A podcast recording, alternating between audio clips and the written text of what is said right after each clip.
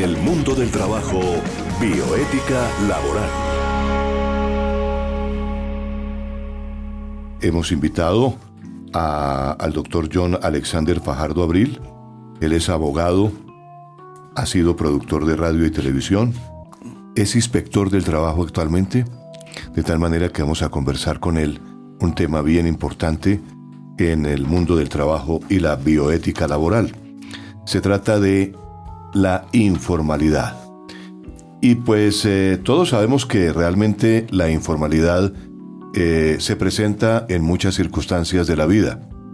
Seguramente cuando entramos en, un, en una etapa de desempleo, pues eh, se nos cae el mundo, se nos cierran puertas, sentimos que se nos acabó realmente la situación laboral y vale la pena destacar varios aspectos del mundo de la informalidad para que tengamos en cuenta de lo que realmente representa el mundo laboral eh, dentro de la informalidad. Yo le preguntaría al doctor John Alexander, con los buenos, eh, las buenas tardes aquí en Unipiloto Radio, y con una grata bienvenida que le doy a estos micrófonos, eh, ¿en qué consiste realmente y cómo se definiría la informalidad. Bienvenido, doctor. Eh, doctor Tito, muchas gracias eh, por la invitación que nos hacen al programa y, contento de estar aquí participando y hablando sobre todo lo que tiene que ver con la informalidad laboral. Bueno, eh, yo he sacado unas conclusiones acerca de la informalidad laboral y es la precariedad del trabajo es eh, la carencia de la protección social. Em, también podemos decir que eh, los ingresos para la población más pobre son más bajos. Se está afectando eh, el sistema de seguridad social. Se está afectando el pago de impuestos, la fiscalización de impuestos. esto es lo que podemos hablar como el concepto de informalidad. El concepto propiamente de informalidad no estaría ligado, digamos, a la eh, al rebusque. Eso. A que la gente, a que la gente tiene que de alguna manera sobrevivir. Sobrevivir y llevar la comida a su casa, a sus hijos. Claro. Eh, con, con el rebusque es que esta gente está llevando los alimentos a su casa. Aquí es donde esta gente más desprotegida es la que no tiene protección en el sistema de seguridad social. Le entrego una noticia fresca de hoy. Señor. En Armenia, Quindío, un vendedor, eh, una señora se acercó a comprar unos chontaduros que el alcalde había prohibido vender productos perecederos en la calle. Le aplicaron una multa a la señora por estar comprando esos productos ahí en la calle a un señor que informalmente trabaja vendiendo chontaduro. Pero Eso podríamos calificarlo realmente como una persona que está en el rebusque. Exacto, esa es la informalidad. Que no tiene seguridad social. Nada, no tiene protección de ningún tipo, en salud, ni en pensiones, ni en riesgos laborales. Pero el alcalde que prohibió eso debe haberle puesto la solución a esos vendedores que están en la informalidad. Que le está aplicando, dice el código, el nuevo código de policía. Claro. ¿No? Claro, está cumpliendo con la ley del alcalde, pero también cumpla con los derechos que tiene la gente en las instancias laborales. Claro. Eso también tiene que hacerlo. Recordemos que la Corte Constitucional le dijo aquí al alcalde Peñalosa también en Bogotá que antes de emitir una orden de desalojo de la calle, tenía que proporcionarle a la gente que estaba utilizando el, espacio público, eh, pues proporcionarle eh, una manera de vivir, ¿no? Es lo más lógico, doctor Tito. O sea, a la gente no solo se le puede prohibir, a la gente hay que darle las herramientas necesarias para que pueda producir dentro de la ley, protegido por la ley. La Universidad eh, del Rosario, y más exactamente eh, Juan Carlos Guataquí, Andrés García Suaza, Mauricio Rodríguez Acosta, tres personas de la Facultad de Economía de dicha universidad desarrollaron un estudio eh, dando a conocer el perfil de la informalidad laboral en Colombia. Y este estudio, que pues eh, una copia me ha pasado el director de este programa, el doctor Gabriel Gómez, para que tengamos en cuenta, ubica eh, y habla sobre los orígenes de la medición del sector informal, remontándose a la década de los 60, cuando varios países de América Latina iniciaron procesos de aplicación de encuestas en hogares. En 1965, buscando consolidar un proceso conjunto y retroalimentado, se llevó a cabo en Ciudad de México un taller organizado por el Instituto Interamericano de Estadísticas y la Oficina del Censo de Estados Unidos, del cual surgió el interés conjunto de estructurar el proceso de aplicación y el procesamiento de las encuestas de hogares siguiendo el procedimiento denominado Atlántida.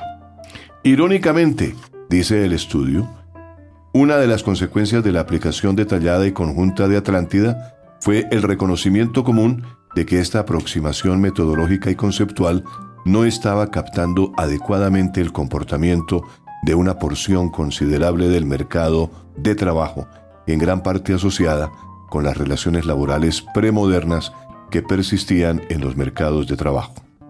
Y como respuesta a esta carencia, el Programa Regional del Empleo para América Latina, que por su sigla es PREALC, junto con las Oficinas Nacionales de Estadísticas, desarrollaron una plataforma teórica para el estudio del sector informal.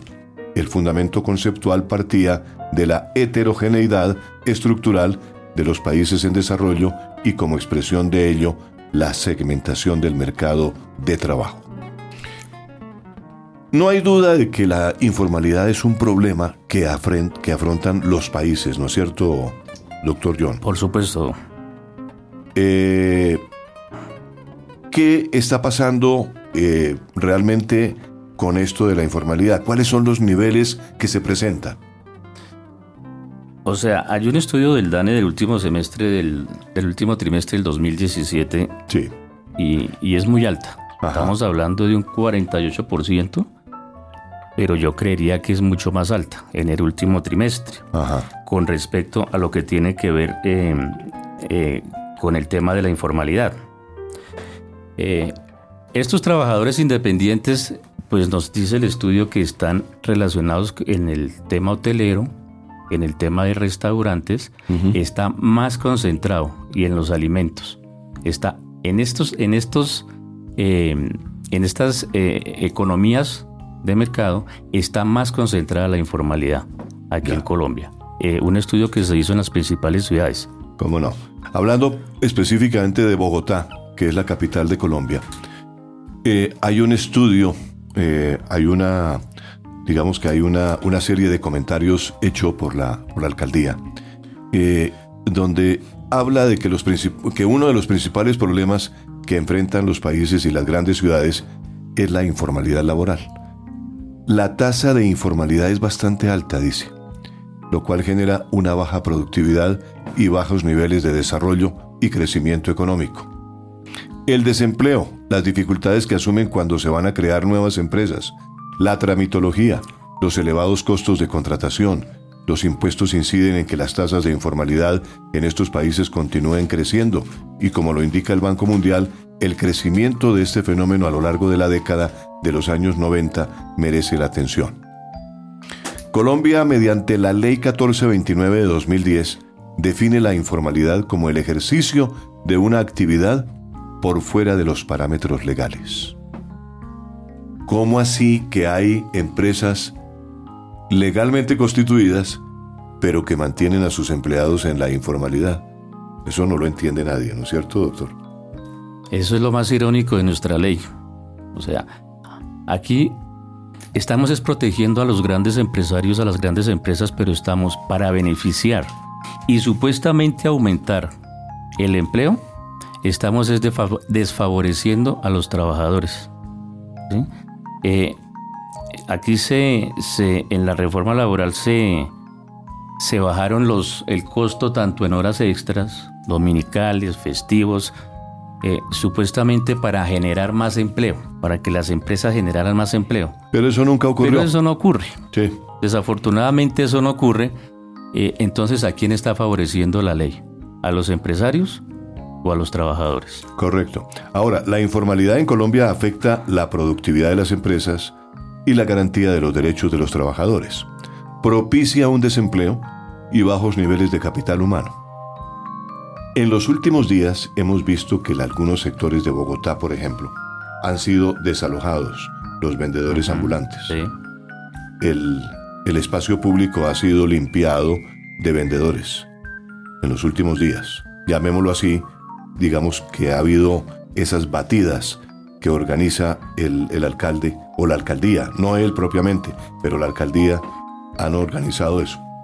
Y se ha hablado de que el IPES que es el instituto que propende por una educación mejor de los, mm, digamos que los informales pueden acudir allí para prepararse mejor, para asistir a seminarios y diplomados que seguramente les dictan eh, en pocas horas, prepararlos para ejercer una profesión o un oficio, bien sea como independientes o también como dependientes de tal manera que ha habido como una actividad por parte de la alcaldía de Bogotá, hablando de Bogotá específicamente, en torno a solucionar un problema de la informalidad.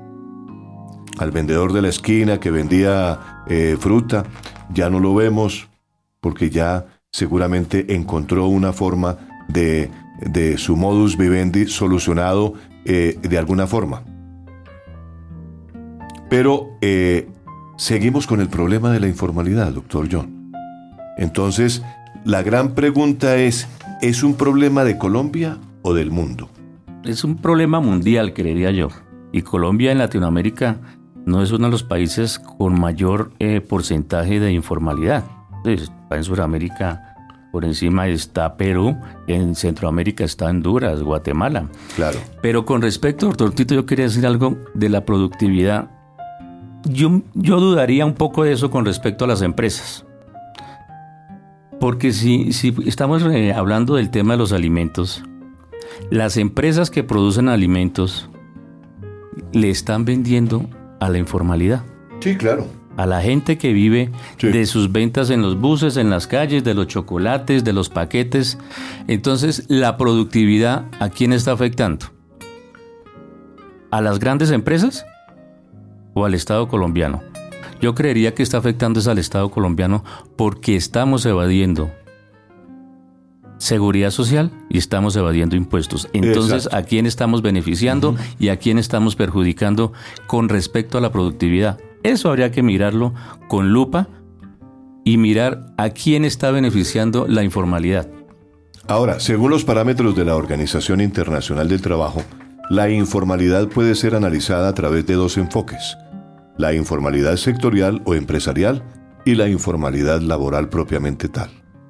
Respecto a la informalidad empresarial, se hace imperativo la clasificación de las unidades de producción. Por otro lado, la informalidad laboral se clasifica según las características de los empleos. En particular, el DANE, por ejemplo, siguiendo las recomendaciones de la OIT, ha adoptado parámetros para la medición oficial de la informalidad laboral. Y tenemos, por ejemplo, empleados particulares, obreros que laboran en establecimientos, negocios o empresas que ocupen hasta cinco personas en todas sus agencias y sucursales, incluyendo al patrono o socio. Se considera labor, eh, eh, parte eh, informal.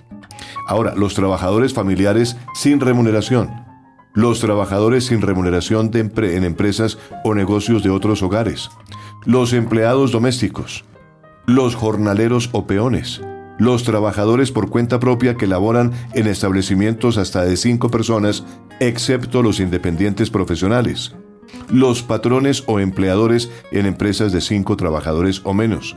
Se excluyen los obreros o empleados del gobierno. Doctor Gabriel Gómez, ¿qué opina usted? Bueno, según la estupenda encuesta que hace anualmente el DANE a los micronegocios y estudios del Banco Interamericano de Desarrollo BID, cerca de del 43% de las empresas en Colombia no tienen registro mercantil o no llevan contabilidad técnica. Quienes trabajan en ellas son informales. ¿Me, repite el porcentaje? ¿Cuánto? 43% de las empresas. 43% de las empresas no tienen registro mercantil.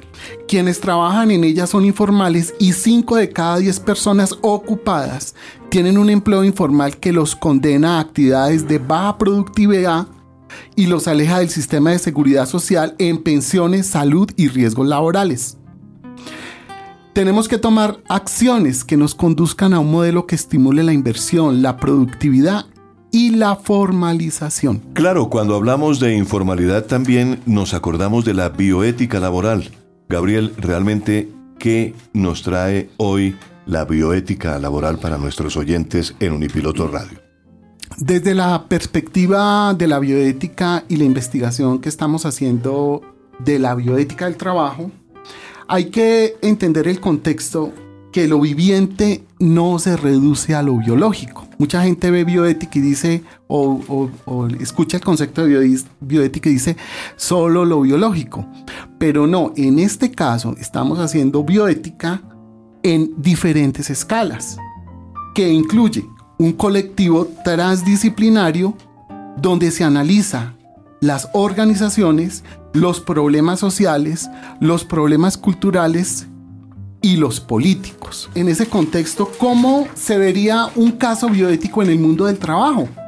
Pues en el mundo del trabajo, en, en este tema de la informalidad, encontramos que a nivel global hay unas peores formas de trabajo en esa informalidad encontramos el tráfico humano, el trabajo forzado y explotación sexual. Son situaciones que actualmente viven millones de personas, incluidos millones de niños. En el mundo hay 43 millones de hombres, mujeres y niños son víctimas. 58% están en Asia. Corea del Norte es el país con mayor predominio. 700 millones de mujeres se casaron cuando eran niñas. 150 millones de niños trabajan en el mundo, 115 de ellos en condiciones riesgosas. 60% de estos niños se concentran en la agricultura con infantes. 300.000 menores son usados como soldados o esclavos. 1.800.000 niños son explotados sexualmente el trabajo forzado genera 150 mil millones de dólares por año. 19 millones de personas son explotadas por individuos o empresas. 2 millones son explotados por gobiernos y grupos rebeldes. ¿Y dónde se concentra estas peores formas de trabajo? En Asia, en las camaroneras, en la explotación de diamantes en África, en la manufactura y elaboración de sal, tomates, café, tabaco, chocolate, té, fuegos artificiales, carbón, textiles y entretenimiento para adultos. Claro, trasladando todo eso al, mercado colombiano, pues eh, vemos que eh, la informalidad tiene muchas facetas, ¿no? La informalidad es una, es una de las actividades que está realmente representada en muchas formas. Es multifacética realmente. Está asociada al sector y al empleo informal. Y en ese, en ese orden de ideas, pues eh, yo quería, con la ayuda de ustedes, hablar de casos específicos. Todos sabemos que Grecia, por ejemplo, ha pasado por épocas muy difíciles en la parte tanto política como financiera. Eh, ¿de qué manera se presenta la informalidad en Grecia? Esa precarización laboral allí ha hecho que los jóvenes se, empleen en lo que sea y sin ningún tipo de garantía de seguridad social o garantía de, salario mínimo. Entonces, encontramos que muchos de esos jóvenes se precarizan laboralmente y fuera de eso emigran debido al desempleo, la relación de fuerza favorece a los empresarios. Gestionan los horarios y la remuneración de los empleados como quieren, con retrasos en los pagos de hasta 15 días. Entonces, eso sucedió en Grecia a raíz del colapso económico que vivió. Claro que sí. Pero mire, los adultos mayores es un segmento de la población que viven diariamente en una situación difícil. Especialmente son adultos mayores que no cotizaron para pensión y que han tenido que sentarse en una banquita, en una esquina, a vender dulces, lo que llaman aquí los cajoneros, o los que tienen un cochecito de, niño, ¿no? Una pues, chacita, pues, que llaman también. Exacto, una chacita. Esa chacita, ahí venden dulces, cigarrillos, ahí están eh, sobreviviendo y ganan los centavitos diarios como para sobrevivir. Esa gente vive realmente a ras. Doctor Tito, mm, eso es preocupante, pero más que preocupante es vergonzoso para un Estado. Claro. O sea, no, no puede pasar que en este país 8 de cada 10 adultos mayores no tienen pensión, no tienen un ingreso. Y el 75% de los adultos mayores no reciben pensión. Mm. Es un estudio que hizo la Universidad Externado. Eh, y lo más triste es que el 22% de los adultos mayores viven en extrema pobreza, que tienen que salir a la informalidad para rebuscar su alimento. Porque siempre un adulto mayor, por lo general, está acompañado de su esposa. Y siempre el adulto, que hoy es adulto mayor, respondió por su hogar. Eh, entonces, eh, la población de mayores eh, en este país ha pasado del 7% al 11% en apenas 28 años. Si no tenemos una solución a corto o mediano plazo, el porcentaje va a ser supremamente alto en 10 o 15 años. Claro. O sea, los adultos mayores en este país no tienen la tranquilidad que deben tener o que tendrían otros adultos mayores en otros países, de disfrutar su pensión. Claro. Aquí no hay costumbre, no tenemos la costumbre del ahorro. En este caso de la pensión. No puede ser que sigamos viendo a los adultos mayores en la casa pidiendo limosna, vendiendo dulces. Entonces es un tema que hay que corregir a futuro, pero a muy corto plazo. Ahora mire usted, por ejemplo, que para llevar a cabo la medición de la informalidad sectorial, se ha tenido en cuenta la ausencia del registro mercantil, como lo mencionaba Gabriel y la falta de contabilidad de las operaciones. Es importante anotar que de un total de 1.253 establecimientos, como lo acaba de anotar Gabriel, el 43% no tiene registro mercantil. 61% no lleva ningún tipo de contabilidad. Eso me llama mucho la atención, doctor John Alexander, porque el Estado, si algo tiene eh, poderoso es la forma de fiscalizar, ¿no es cierto? Mandando cartas a las personas naturales porque no presentó la declaración de renta, porque tiene una pequeña renta y no la ha declarado, una renta de capital, que puede ser una persona adulto mayor, que esa es su pensión, y sin embargo como el Estado recibe un reporte de los bancos, de lo que mueve una cuenta bancaria, llámese de ahorros o corriente, o de inversión. Entonces, a ese pequeño inversionista, a esa pequeña, a ese, adulto mayor, sí lo persigue. Exacto. Y a este eh, señor que tiene una empresa y que no tiene eh, en regla su, negocio, no lo persigue. Y, mira, Tito, hay sectores críticos en, el mundo del trabajo. Por ejemplo, tenemos el sector crítico en la construcción, tenemos el sector crítico en las manufacturas, el sector crítico los trabajadores rurales, el sector crítico de los vigilantes o guardias de seguridad. Y en ese sector de los vigilantes, déjeme decirle que las empresas que están quebradas prácticamente y que les quedan mal a sus trabajadores son muchas. Y tenemos testimonios. Aquí, por ejemplo, tenemos el testimonio de una mujer que trabaja en una peluquería.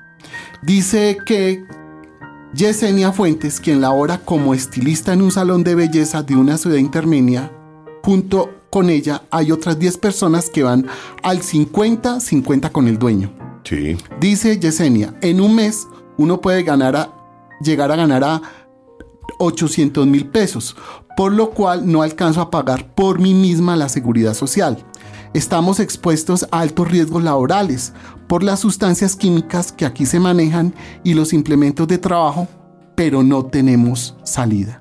Sí. La estilista agrega que su jornada de trabajo, que se inicia a las 7 de la mañana, en ocasiones se extiende a más de 8 de la noche y no le permite buscar otra fuente de ingreso, sin contar con que tampoco tiene preparación para una actividad laboral distinta. El caso de los peluqueros o las peluqueras. Correcto. Y sigue las situaciones.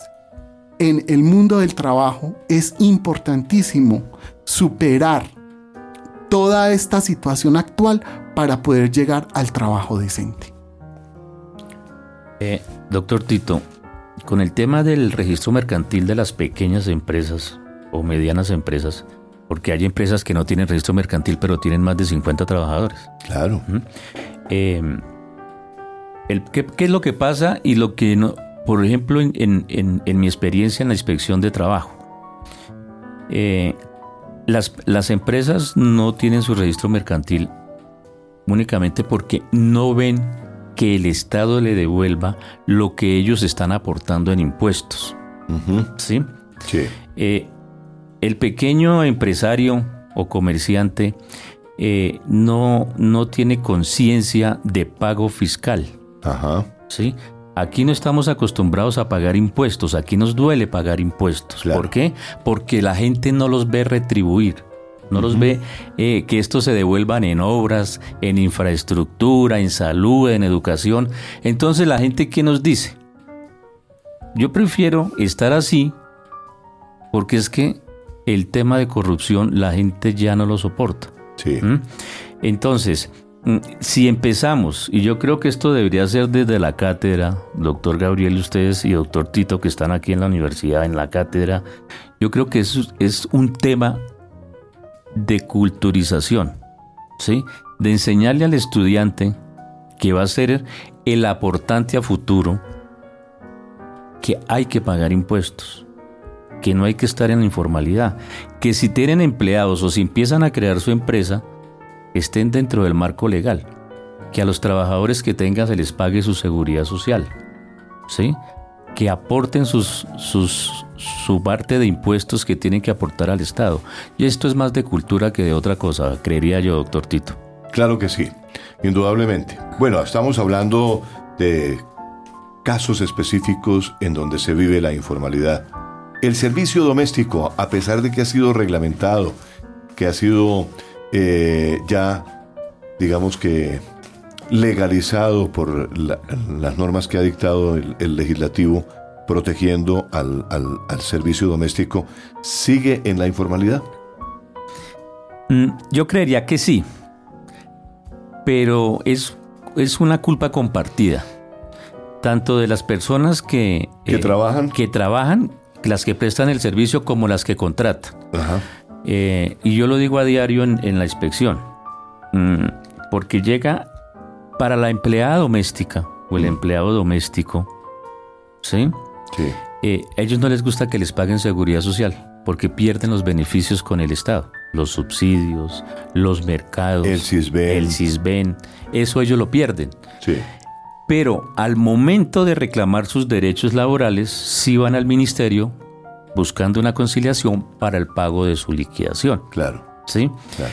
Entonces ahí tenemos, eh, yo les digo a los dos, al- tanto al que va a emplear como al que va a trabajar, le digo, usted no contrate si no le aceptan las condiciones legales. Claro. O sea, usted que tiene que pagar seguridad social, salud, pensión, riesgos profesionales. Sí. Porque mire lo que está pasando o lo que le va a pasar. Aparte de que usted tiene que liquidar, porque es que resulta que usted le paga 50, 40 mil pesos día y con base en ese salario, me corrijo, doctor Gabriel, estoy equivocado, es que hay que liquidar. Porque Sí, si a usted le claro. están pagando 60 mil pesos, Indudablemente. usted no puede liquidar sobre 20 y Claro. pico mil de pesos que está el mínimo, Claro. o 30 mil pesos. Sí, efectivamente. Eh, entonces, eh, aparte de que tienen que liquidarlos, pues tienen que pagarle la seguridad social. Claro. de los 2, 3, 4, 5 años. Pero eso no es lo más grave. Lo más grave es la multa que puede tener con la UGPP. Porque a veces sale más caro el caldo que los huevos. ¿Mm? Entonces yo siempre les aconsejo, listo, pague su liquidación, páguele lo que tiene que pagar, si hay un acuerdo conciliatorio, si hay ánimo conciliatorio, pero de aquí en adelante ya aprende la gente que tiene que estar dentro del marco legal. Y ahí hay que empezar a corregir el tema de la informalidad, porque el servicio doméstico, viéndolo así, está dentro de la informalidad. Claro. Y esos son los grandes temas de la inspección de trabajo, la tercerización laboral. Estamos analizando que se está en, mano de obra intensiva, en, históricamente las sanciones más fuertes que ha hecho la inspección de trabajo ha sido, por ejemplo, en la industria de la palma o en los ingenios, donde hay una, digámoslo, una informalidad que es disfrazar verdaderas relaciones laborales a través de unos intermediarios como son cooperativas de trabajo asociado. Eso ha sucedido históricamente a nivel inspección de trabajo y en el manejo de, de, esa situación de la policía del trabajo. Pero también en el Estado es bueno, y hablando de casos, lo que está sucediendo con una tendencia a las OPS, que son las órdenes de prestación de servicio en el Estado.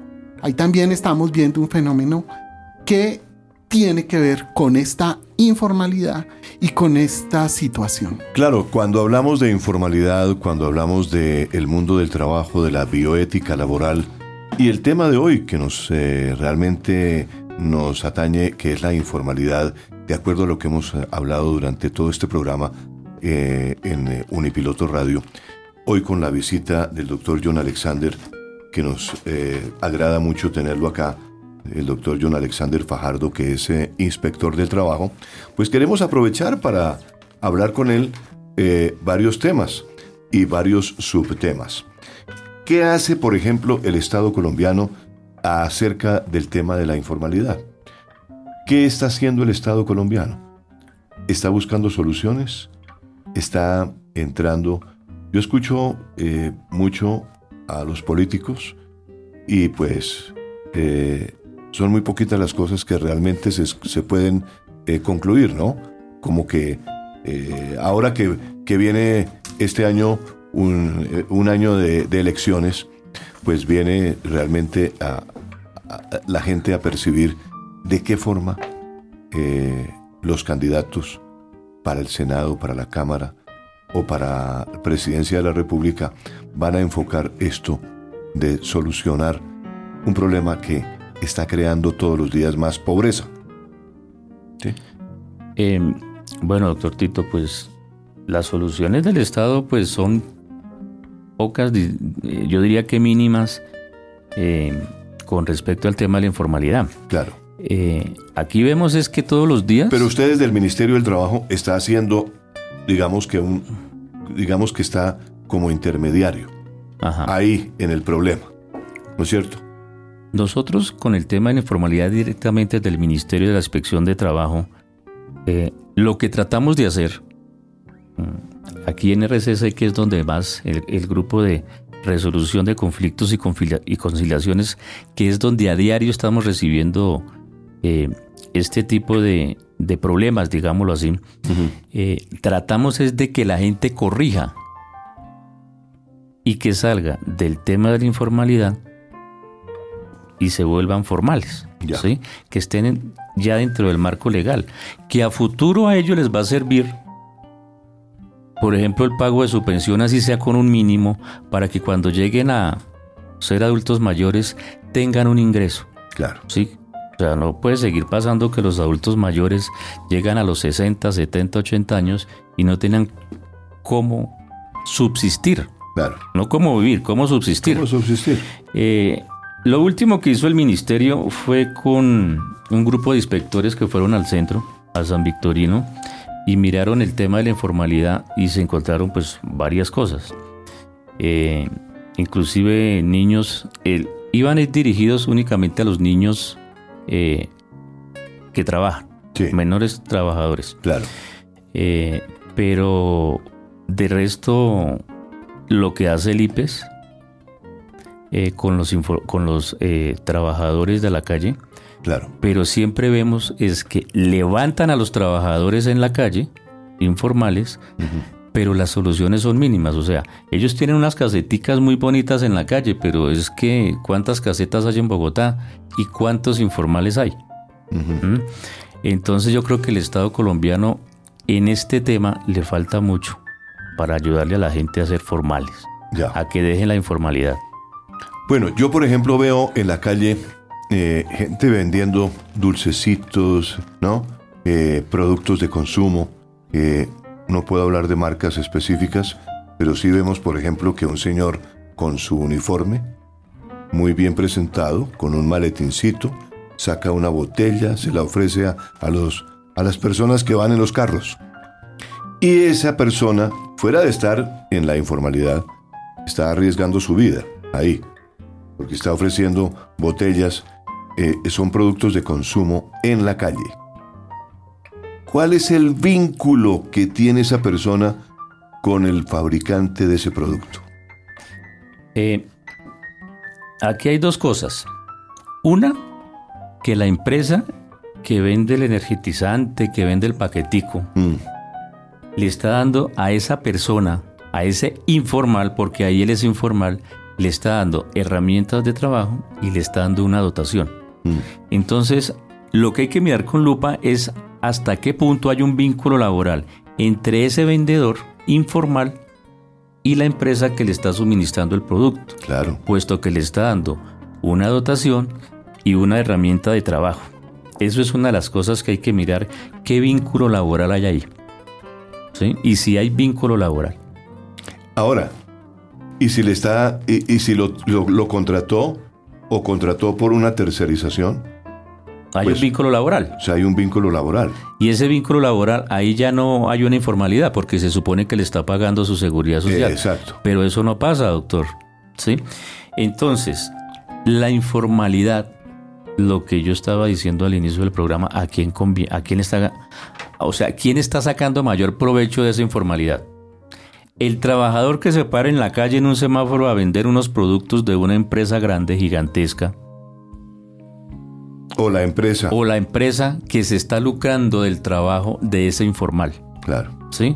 Entonces, eh, aquí hay que mirar los vínculos o el vínculo laboral que puede haber o existir entre ese informal y la empresa. ¿Sí? Entonces, aquí, aquí se están uniendo varias cosas. O sea, hay vínculo laboral, puesto que yo le estoy dando herramienta de trabajo y dotación. Y en la parte eh, económica, ¿a quién está favoreciendo? Exacto. ¿Y cómo se está favoreciendo, favoreciendo el Estado?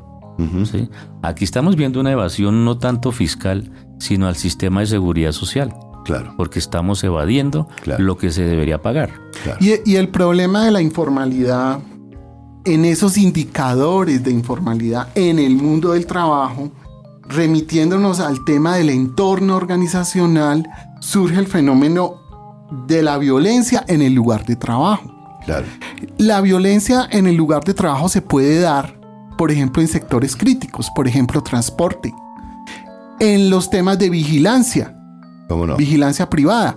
Entonces, ¿qué vemos? Hay una relación entre el cobertura de riesgos laborales, el entorno organizacional de las, de las empresas y la informalidad que genera que en acentuar las enfermedades de trabajo. Claro. Por ejemplo, hablaban ahora, una persona en la calle que está expuesta, un trabajador urbano informal, Exacto. a los gases venenosos de todos el, el- el sistema de, de transporte, de, la, de combustión de los transportes, Claro. a los accidentes de tránsito. Entonces ve- vemos que hay una cantidad de situaciones que tienen que mucho que ver con la vida. Sí. Y ese es el tema precisamente de la bioética que habla cómo va a ser la sobrevivencia de ese trabajador, qué está por encima del valor de la vida, como es la utilidad económica y, y- y la, y la mercantilización del trabajo. Claro.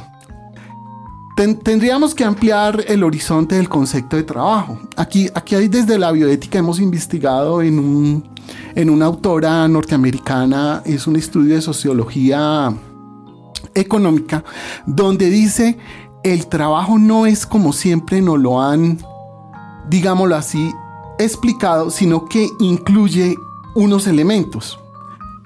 Se define el trabajo de formas que cuestionan directamente la visión extendida de esferas separadas y mundos hostiles.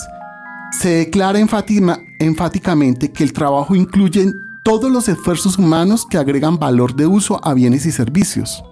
Hay un prejuicio que surge en el capitalismo occidental y en sus mercados laborales e industriales sobre la base de la definición de un verdadero trabajo como un extenuante esfuerzo realizado por un pago en dinero fuera del hogar, definición que relega otros esfuerzos a la diversión, el crimen o simplemente el cuidado del hogar ¿Qué vemos?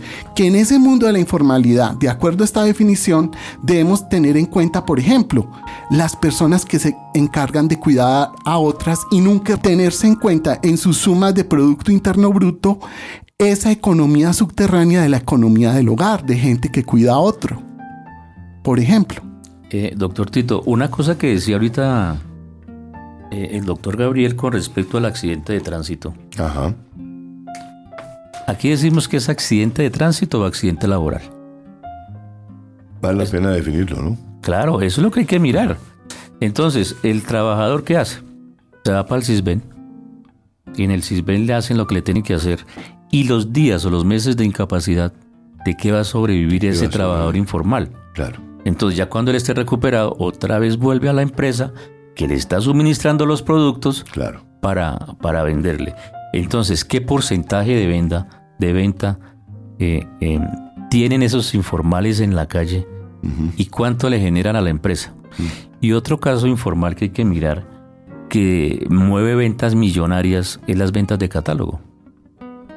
Porque pasa lo mismo, entonces a esas señoras que venden productos eh, eh, para el cuerpo, maquillaje y todas esas cosas, les están dando sus maletines, sus chalecos, o sea, todo lo que está identificando a la empresa que están vendiendo los productos, pero no, ellas son informales. O sea, no hay vínculo laboral, pero ellas en ciertas campañas, lo digo porque a mi inspección han llegado estos casos, la, la, gerente de zona o de ventas las llama, a tal hora nos vemos y vamos a hacer la jornada de 7 de la mañana a 1 de la tarde. Mm. Pero no tienen vínculo laboral. Pero lo que ahí están teniendo es un horario de trabajo. Claro. Y usted sabe que para que haya ahora el, contrato de trabajo tienen que haber, tiene tres características. Un horario, eh, subordinación, subordinación y su salario. Y salario. Con una, la Corte ya lo ha dicho, que se pruebe, hay contrato de trabajo. Claro. Entonces son eh, otros mm, otras eh, modos de trabajo, porque para mí esto es trabajo, que hay que mirar eh, con lupa también para el beneficio de los trabajadores. Muy bien, estamos entonces en el mundo laboral, aquí en el mundo del trabajo y la bioética laboral, analizando la informalidad en este programa de Unipiloto Radio. Y bueno, como el tiempo se nos está agotando, eh, yo quisiera eh, dedicarle unos minuticos a lo que es la labor propiamente dicha de un inspector de trabajo. ¿Qué hace un inspector de trabajo cuál es la función que cumple realmente, aprovechando que el doctor John Alexander Fajardo es inspector de trabajo, ya tiene una experiencia allí y él nos puede decir qué es, eh, cuál es su función principal, cuál es la preparación que debe tener un inspector, cuál es la dignidad propia de un cargo como ser inspector de trabajo, doctor John Alexander. Doctor Tito, usted lo acaba de decir, ser inspector de trabajo en cualquier lugar del mundo es una dignidad. Y quiero contarle que yo soy presidente del Colegio Nacional de Inspectores, subdirectiva Bogotá, que es el sindicato que agremia únicamente a los inspectores de trabajo. Mm, eh, el inspector de trabajo, aparte de ser una dignidad, es un generador de paz, que hablamos con el doctor Gabriel. Pero lo más importante es que es el defensor de los derechos laborales de los trabajadores en Colombia. ¿sí? Eh, nosotros somos los que abogamos por, por los trabajadores de este país, los menos favorecidos. Y eso siempre va a seguir pasando. Sí. Eh, nosotros tenemos muchas funciones. ¿sí? Nosotros somos conciliadores, Eh, nosotros eh, llevamos procesos de actos atentatorios contra el derecho de asociación sindical, Ajá. investigamos las empresas, en IBC son los que se encargan de investigar y sancionar a las empresas que no cumplen con la norma. Claro. O sea, las funciones de la inspección de trabajo son amplias, Sí, pero creo que al inspector de trabajo le faltó un poquito más en el momento de sancionar y de investigar. ¿Sí? sí. Eh, el- eh, esto lo digo a modo propio. Creemos que en, en las conciliaciones que nosotros llevamos, sí, cuando la gente va y solicita una, una audiencia eh, de conciliación porque no le han pagado su liquidación, porque le deben liquidación y salarios, eh, yo creo que nosotros deberíamos tener más herramientas para sancionar en este tipo de, de de audiencias. Ya que usted habla de audiencias, eh, ¿se requiere abogado, eh, ir acompañado de abogado? No, el trabajador no quiere, no requiere ir acompañado de abogados. Nosotros somos los defensores de los trabajadores. Perfecto. Porque eso es muy importante que la gente lo sepa. Muchas veces dicen, es que no tengo cómo pagar el abogado para que vaya y me represente. Entonces es importante decirle a la gente, vaya a la inspección de trabajo, Vaya al ministerio, vaya al ministerio, aquí en Bogotá en la carrera séptima con 32. se ¿no? carrera séptima 3263. Exacto. Ahí están los inspectores de trabajo. Y en toda Colombia, eh, por el convenio 81 con la Organización Internacional del Trabajo, debe existir inspección de trabajo en toda la geografía nacional. Y los roles de los inspectores en cada jurisdicción se caracterizan precisamente por la actividad laboral de cada región. No es lo mismo un inspector de trabajo en Vallasolano que en Bogotá o en el Amazonas o en La Guajira. Son culturas diferentes. Claro. No sé si el doctor de pronto eh, ese rol de juez de los pobres, de los inspectores de trabajo, de autoridad de paz, eh, el doctor nos puede ampliar un poco. Sí. ¿Por qué digo que nosotros somos generadores de paz? Porque es que nosotros sentamos al empleador y al trabajador a decirles, oiga, usted póngase en los zapatos del trabajador y el trabajador póngase también en los zapatos del empleador. Claro. Los dos tienen derechos, ¿sí? Pero como, así como yo tengo derechos, también tengo obligaciones. Claro. ¿Y cuál es la obligación del empleador? Pues pagar al trabajador lo que trabajó en su salario y, y la liquidación a, que- a la cual tiene derecho, Sí. ¿sí? Y lo que decía el doctor Gabriel, no es lo mismo ser inspector en Arauca o en Leticia o en, Vallasolano. o en Vallasolano que ser inspector en Bogotá, ¿sí? Claro. porque los problemas laborales son diferentes, ¿sí? Por la cultura que se maneja en cada zona del país. Muy bien. Pero a la gente hay que decirle, nosotros estamos para defender los derechos laborales de los trabajadores. Muy bien.